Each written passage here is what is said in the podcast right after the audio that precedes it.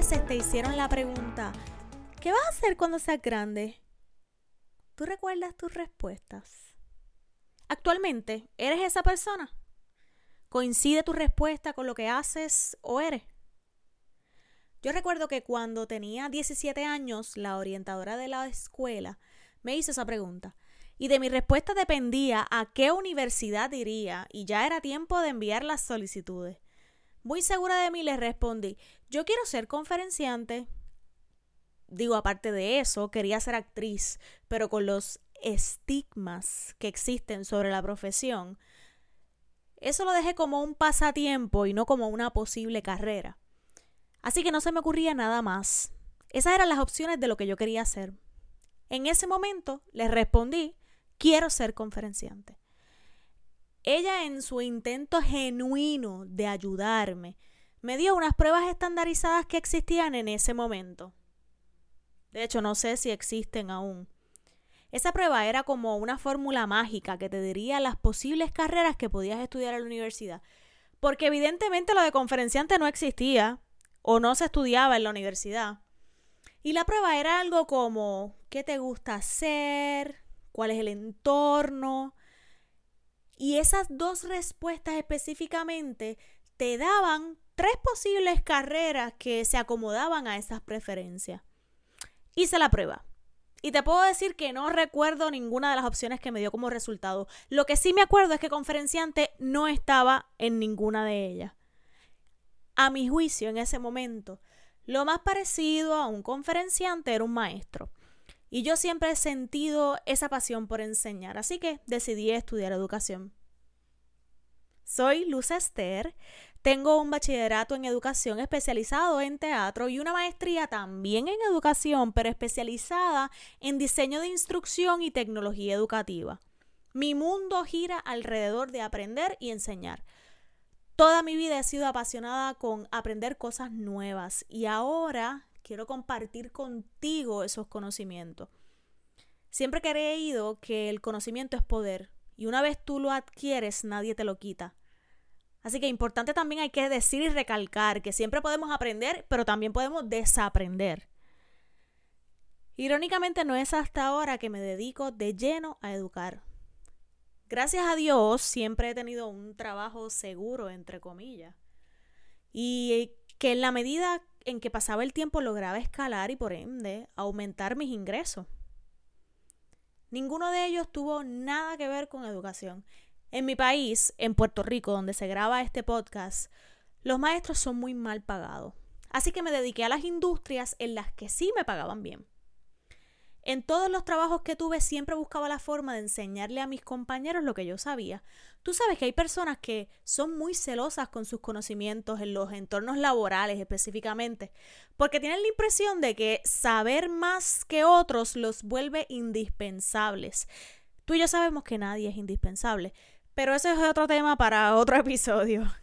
Pero mi estilo de supervisión y de trabajo siempre fue con la intención de que mis compañeros de trabajo aprendieran y conocieran todo lo que yo sé.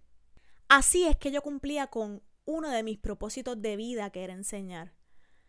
Pero cuando llevas muchos años haciendo muy poco de lo que verdaderamente te gusta y te apasiona, tú sabes que llega un momento en el que ya deja de tener tanta importancia cuánto dinero generas y gana más fuerza la idea de hacer lo que te gusta todos los días, aun cuando eso signifique sacrificar un poco el salario.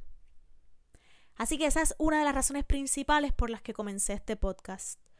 Yo quería un espacio en el que pudiera conectar contigo, en el que pudiera compartir mis conocimientos y experiencias.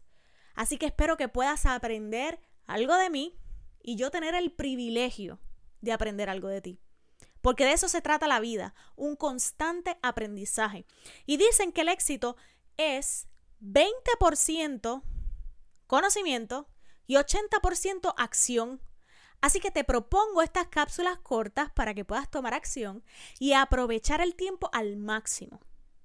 Este podcast va dirigido a ti, que buscas mejorar o desarrollar tus habilidades para hablar frente a un público, ya sea presencial o virtual, en vivo o pregrabado.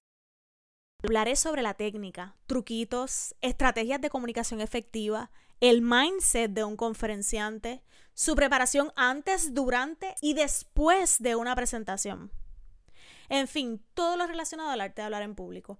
Y es que es impresionante cómo hablar en público impacta a todo nuestro ser, por lo que te traeré temas relacionados a la confianza en ti mismo, cómo organizar tus metas y proyectos, entre muchos otros recursos que tengo en planes. Y tú me dirás, ajá, ¿y para qué yo quiero aprender a hablar en público? O sea, ¿para qué me sirve? Pues quiero comenzar a hablarte de esto mismo. Existe una imagen de público que quiero redefinir contigo. Yo quiero que tú amplifiques esa imagen.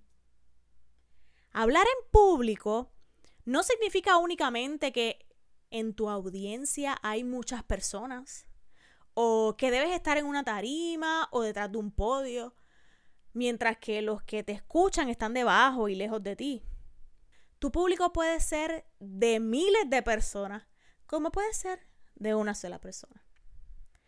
Las estrategias de hablar en público se pueden aplicar frente a una persona, por ejemplo, en un proceso de venta o frente a cientos de personas en una conferencia profesional, en un entrenamiento laboral o incluso en un evento religioso. Es más, frente a miles de personas en una transmisión en línea. A veces en una conversación cotidiana con una persona que tenemos, tenemos público y no aprovechamos la exposición. Sobre todo ahora, después de vivir esta experiencia de distanciamiento físico, tu público puede ser virtual o como antes presencial. Tu público puede ser tanto el que te ve en vivo como el que te ve en un video pregrabado en las redes. Si tienes al menos un espectador, tienes público. Y yo quiero que tú empieces a tomar conciencia desde hoy de lo mucho que nos exponemos a hablar en público y te aseguro que te vas a sorprender. Un día en una conversación con mi estilista me ocurrió algo que fue de gran revelación para mí. Llevo años frecuentando el mismo salón de belleza y tengo una confianza increíble con ella. Cuando voy, hablamos de todo, no paramos de reírnos en todo el día. Y la estilista de las uñas, que se llama igual que yo, era muy reservada y silenciosa siempre. Apenas opinaba en nuestras conversaciones. Mi análisis sobre ella era que o era bien tímida, o era introvertida, o que se concentraba tanto y tanto en lo que hacía que ni nos escuchaba. Y este día que fui, con la situación de la pandemia y los protocolos del COVID, no había mucha gente en el salón, solo la estilista, la tocaya y yo. En medio de la conversación, Tocaya me pregunta en qué yo trabajaba. A mí honestamente me sorprendió su pregunta, pero le respondí y acto seguido le pregunté por qué me hacía la pregunta. Su respuesta fue crucial para mí. Me dijo, es que tú te expresas tan correcto y hablas tan bien que me dio curiosidad. Ella había identificado en mí unas características que en arroz y habichuelas no eran para nada compatibles con mi trabajo actual. En ese momento me di cuenta de que ella era mi público, totalmente indirecto y súper informal, pero ella era mi público. La que yo pensaba que ni estaba prestando atención, ese día me hizo entender que sí lo hacía. Esa conversación tuvo un impacto grande en mí. En ese momento le cuento mis planes sobre educar a otras personas, sobre el arte de hablar en público y sobre expresión oral. Y ambas me dijeron, al unísono casi. Yo me apunto, si tú haces un curso, yo quiero. Quiero mejorar, necesito ayuda para mis lives de Facebook. Quiero educar en las redes a mis clientes, no sé cómo hacerlo. Yo quiero aprender contigo. ¿Sabes qué? Ese día hice mi primera venta sin ni siquiera tener un producto. Solo con la idea. Y ya tenía dos personas que querían aprender de lo que yo quería enseñar. Lo que significa es que tenemos público en todo momento que nos comunicamos. Ahora, ¿qué vas a encontrar en este podcast? Voy a darte herramientas para tu interacción con tu público para que sea efectiva. Estrategias para conectar con tu audiencia. Te ayudaré a lograr la seguridad que necesitas para lanzarte con todo y miedo, porque ese no se va, pero con todo y miedo para soltar todo lo que te detiene. Te daré claves para hablar en público e influenciar a las personas. Y para eso, como te mencioné ahorita, tenemos que trabajar con nuestra mente, nuestro cuerpo y nuestro interior. Y es que precisamente por eso es que surge el nombre de nuestro podcast. ¿Qué es elocuencia? Pues mira, elocuencia se define como la facultad de hablar bien, con fluidez, propiedad y de manera efectiva para convencer a quien escucha. También se podría definir como fuerza expresiva para convencer o persuadir que tienen por sí mismas las palabras, los gestos, los ademanes, las imágenes o cualquier cosa capaz de dar a entender algo. Así que hablar en público con elocuencia es lograr sincronizar lo que dice tu boca con tus palabras y lo que dice tu cuerpo con tus gestos, ademanes, posturas, en fin, todo comunica y tenemos que hacerlo de forma consciente.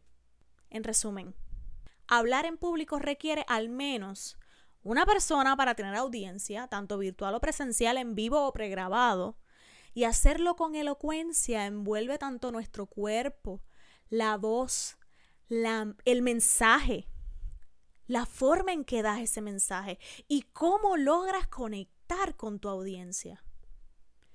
Toma unos minutos.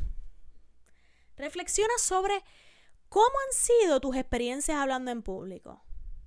No solo tus experiencias con grandes audiencias, si es que ha tenido alguna, sino también esos momentos en los que no hay mucha gente o no hay intención de hablar en público, pero sí tienes personas que te observan. ¿Has identificado áreas o cosas que quieres mejorar? ¿Cuáles son? ¿Te sientes cómoda haciéndolo o es casi una tortura china hablar frente al público? ¿En qué momento de tu vida tú crees que tú puedes aplicar estas, estrategias de hablar en público? ¿Tú ofreces talleres en tu entorno laboral? ¿Aspiras a cambiar de profesión y desarrollarte en este campo como un profesional? ¿Aspiras a ser o eres una figura pública o un influencer o eres consultor de una de estas grandes compañías de redes de mercadeo y quieres mejorar tu exposición en las redes y así lograr impactar a más personas. ¿Tú quieres llevar tu marca personal a otro nivel? ¿Identificaste algún momento en el que ni imaginabas que tenías público que observaba tu proyección y tu forma de expresarte? Lo primero que tienes que hacer antes de comenzar algo es autoevaluarte de la forma más honesta posible. Tenemos que poder identificar nuestras fortalezas, pero también nuestras debilidades. Usualmente se nos hace más fácil identificar nuestras debilidades que poder identificar nuestras fortalezas, y eso lo vamos a trabajar en este podcast. La autoevaluación honesta es un paso sumamente importante en tu crecimiento profesional.